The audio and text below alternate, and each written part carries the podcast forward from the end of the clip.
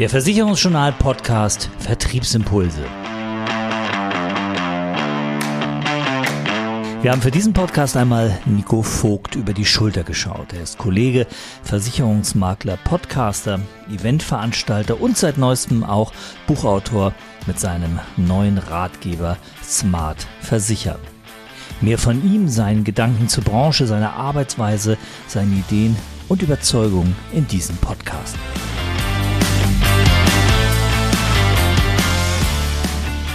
Die ideale Beratung in der Versicherungsbranche setzt ja neben dem Fachwissen voraus, dass man sich in seine Kunden und in deren individuelle Situation hineinversetzen kann. Das ist natürlich auch für Nico Vogt, Versicherungsmakler und Geschäftsführer der WBV-Gruppe, ein absolutes Muss.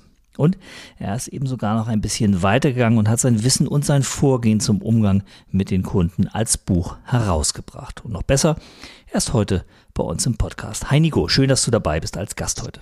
Hallo Olli, vielen Dank für die Einladung. Freut mich sehr und ich bin sehr gespannt, was wir heute besprechen. Ja, gleich mal rein ins Thema. Smart Versichern heißt ein neues Buch. Fast 300 Seiten Praxiswissen aus zwei Jahrzehnten Versicherungsmaklertätigkeit. Ein klassischer Ratgeber für Kunden, für Endkunden. Quasi ein ja, Versicherungskompendium. Was hat dich dazu gebracht? Was hat dich dazu bewogen, unter die Autoren zu gehen und dein Fachwissen verbraucherfreundlich aufzubereiten? Ja, das waren eigentlich Tausende von Gesprächen die letzten 20 Jahre, in denen doch wahrscheinlich ein paar hundert dann zusammengekommen sind, in denen ich von Kunden immer wieder Aussagen in die Richtung gehört habe. Ähm, ja, da habe ich was im Fernsehen gesehen, das ist doch so und so. Oder im Fernsehen, das habe ich aber woanders anders gelesen. Oder das und dies taugt doch nichts und so weiter. Also das kennen wir ja alle, diese Aussagen. Ähm, und quasi die Feststellung über die Jahre, dass es äh, da draußen Organe gibt mit einem sehr großen äh, Reichweite und Sprachrohr und sehr begrenztem Fachwissen. Und bei uns ist es andersrum. Wir als Fachleute haben ein sehr hohes Fachwissen, aber halt ein sehr kleines Sprachrohr. Und dadurch dürfen wir dann das alles immer wieder glatt bügeln, wenn dann die Kunden mit solchen Meinungen kommen. Und ähm, ich habe mir immer gesagt, Mensch, warum ist die finanzielle Bildung nicht höher? Das haben wir alle schon in der Branche oft diskutiert.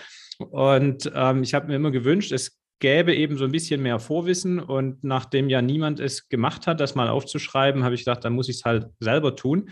Und das war im Prinzip der Ausschlag, zu sagen, jetzt nach ein paar Jahren, wenn das in mir so äh, vor sich hingeklommen ist, jetzt mach es endlich mal und schreib es mal auf. Und mit zwei Zielen. Das eine ist eben, dass äh, die Finanzbildung im Idealfall tatsächlich zu erhöhen äh, in der breiten Masse. Und das andere ist auch was mich mal immer ein bisschen geärgert hat über die Jahre, das ist aber schon viel besser geworden mit der Regulierung, dass es doch immer noch ein paar schwarze Schafe gibt, wo man sagt, hm, das hätte jetzt aber nicht so sein müssen, wie es jetzt bei dem Kunden vorgefunden wird. Und auch denen wollte ich ein bisschen so die, das Wasser abgraben, indem dieser, dieses Fach, Sachbuch ganz konkrete Fragen für den Endverbraucher enthält, die er seinem Vermittler stellen kann auf Endverbraucherniveau, aber wo er dann anhand der Antworten schon merkt, ist da jemand, der weiß, von was er redet oder eben doch nur äh, Schall und Rauch und dann sollte lieber den Berater wechseln. Aber ansonsten weiß er es beim Fachmann und kann da auch bleiben.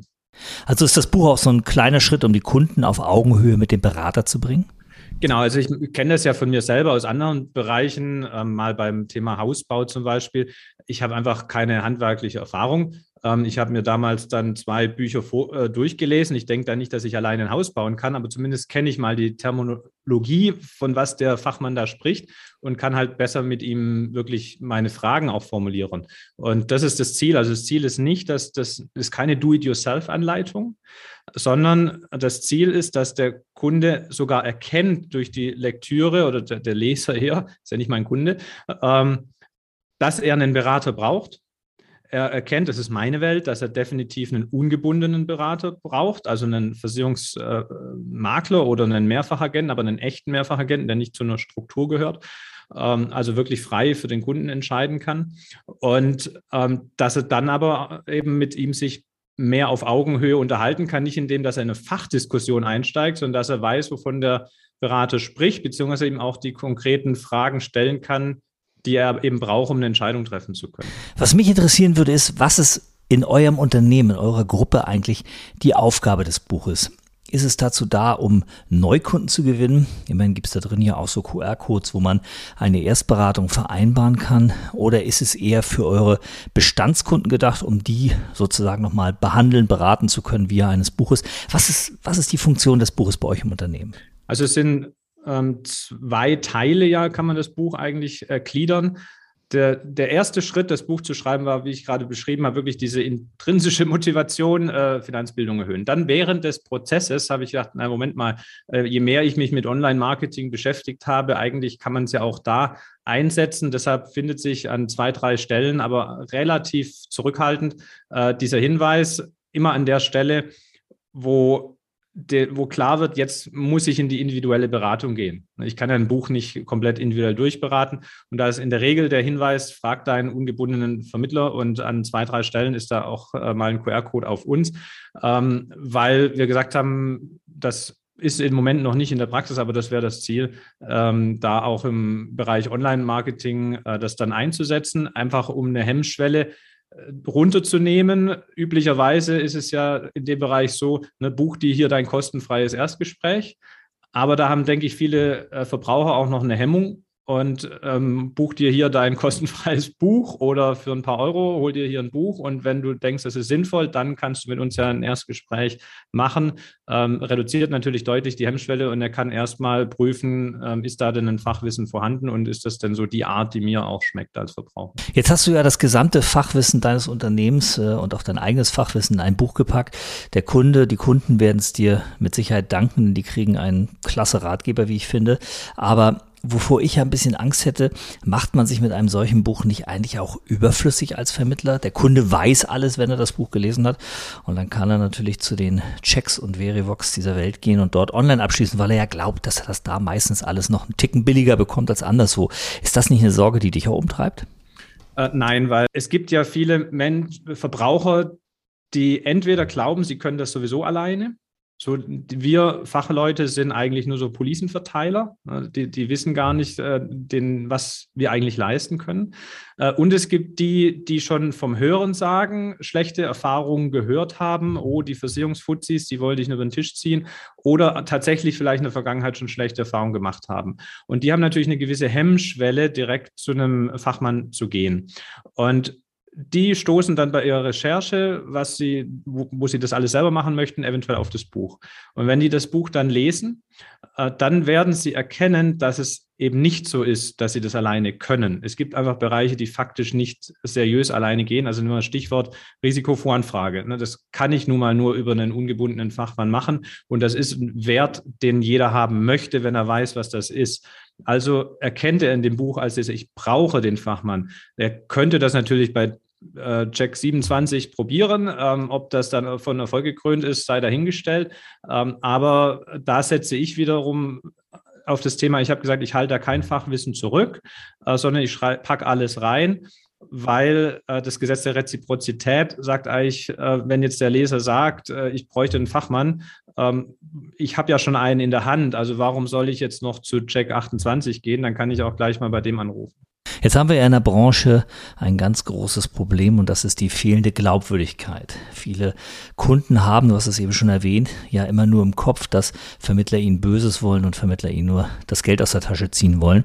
Und jetzt kommt einer dieser bösen Vermittler und schreibt ein Buch, ein Buch über die Produkte, die er dann anschließend auch verkaufen will. Wie glaubwürdig ist es, wenn Makler über Versicherungen schreiben? Mal Hand aufs Herz, kann man gegen den schlechten Ruf einer Branche gegen anschreiben? Ja, weil es ist wirklich, also ich bin ein sehr faktenbasierter Mensch und ich äh, berate auch nicht emotional, sondern einfach mit den Fakten, wie sie aus meiner Welt eben sind. Ich schreibe ja schon der Einland, es ist meine Welt. Ne? Ich habe nicht den Anspruch, alles zu wissen, ähm, aber was ich schreibe, ist faktenbasiert und da kann man wenig sagen, ah, das ist so oder so. Also es ist einfach, wie es ist.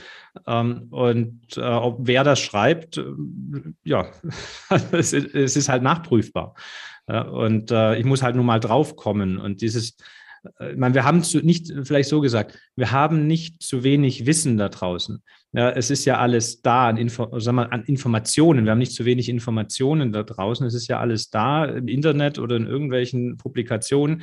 Aber ich muss eben richtig filtern können. Was ist denn jetzt Wissen? Was hat der eine nur vom anderen abgeschrieben? Und das ist ja eigentlich auch unsere Aufgabe äh, gegenüber den Kunden. Und das habe ich auch in dem Buch gemacht. Und ich glaube, äh, dass wenn das jemand liest, wird er erkennen, da spricht der Fachmann. Wenn er das nicht äh, kennt, dann ist er, gehört er halt zu der kleinen Zielgruppe, die halt nicht zu uns passt. Den schlechten Ruf hat sich die Branche zum Teil ja auch hart erarbeitet, nicht zuletzt durch ja, Provisionsexzesse und übermäßige Provisionen, die da kassiert worden sind im Laufe der letzten Jahre. Und nicht zuletzt deswegen gewinnt auch das Thema Honorarvermittlung immer mehr an Bedeutung. Wie wichtig siehst du dieses Thema für die Branche in Zukunft? Also ich glaube, dass das sehr stark kommen wird, damit gerade versicherungstechnische Altersvorsorgeprodukte für den Endverbraucher attraktiv bleiben können, trotz Nullzins, ähm, dass man eben die, die Produkte mit weniger Kosten belastet. Äh, man muss natürlich auf der anderen Seite äh, eine sinnvolle Art der Vergütung dann finden. Und ich glaube, da, da sind wir noch in einem Entstehungsprozess, um da den richtigen Weg zu finden. Ich habe es ja auch so dargestellt, dass ich gesagt habe, für mich ist die Art der Vergütung kein Qualitätsausweis, äh, man kann sowohl mit Honorarvermittlung jemanden über den Tisch ziehen, man kann auch mit äh, Provisionsvermittlung jemanden seriös beraten. Das ist kein Qualitätsmerkmal.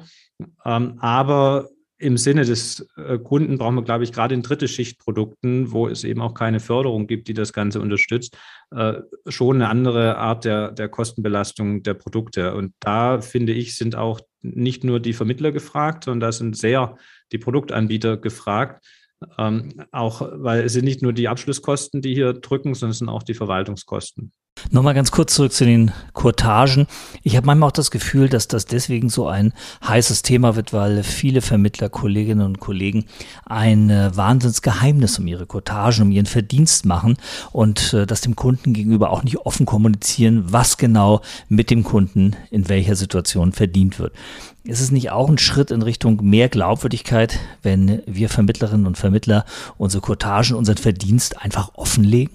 Absolut. Also ich habe damit nur positive Erfahrungen gemacht, damit transparent umzugehen. Ich glaube allerdings, dass das einerseits eine Frage der Zielgruppe ist. Also ich brauche auch einen Endverbraucher auf der anderen Seite, der das Thema versteht und, und sich darauf einlässt. Und ähm, auf der anderen Seite ist es natürlich auch eine Frage, habe ich das Selbstbewusstsein, dem, also weiß ich, dass ich einen Mehrwert bringe?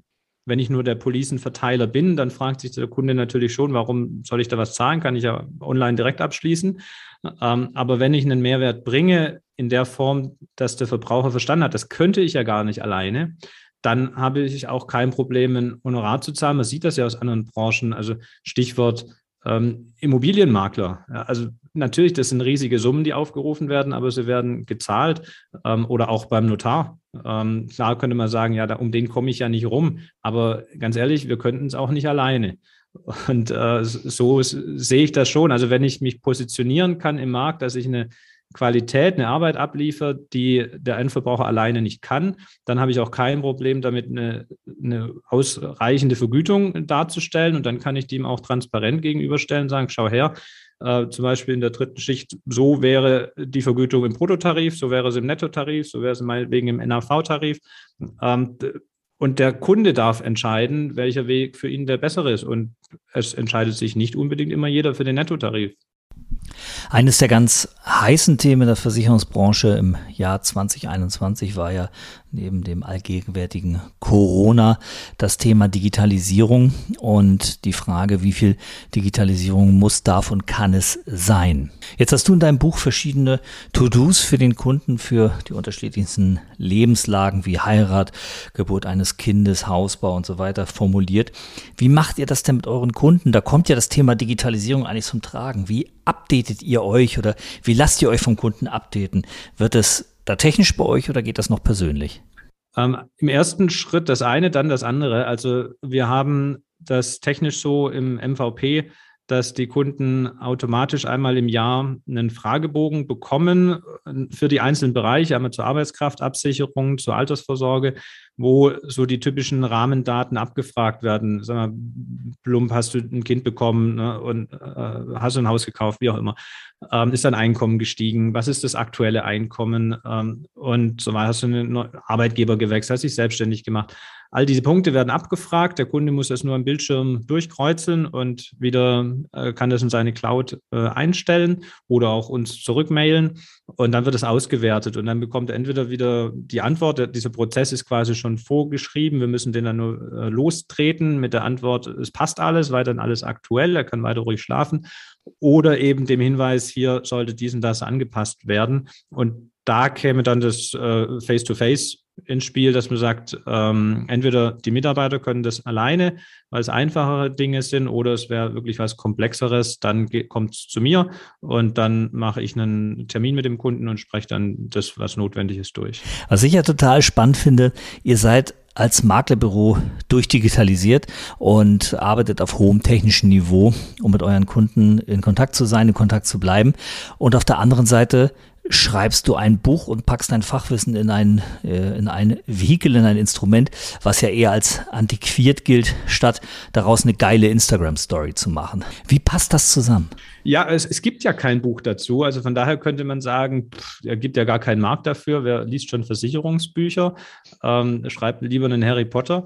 Aber auf der anderen Seite, sag, mein Beispiel war da tatsächlich, wo ich gedacht habe, na, Basti Kunkel, äh, ähm, wenn der sich YouTube angeschaut hätte und gesagt, oh, da gibt es keinen Kanal zur Versicherung, das, da gibt es keinen Markt für, das lasse ich bleiben, ähm, weiß heute jeder, dass es ein Fehler gewesen wäre. Von daher dachte ich, ähm, es ist eine Lücke, die man füllen sollte.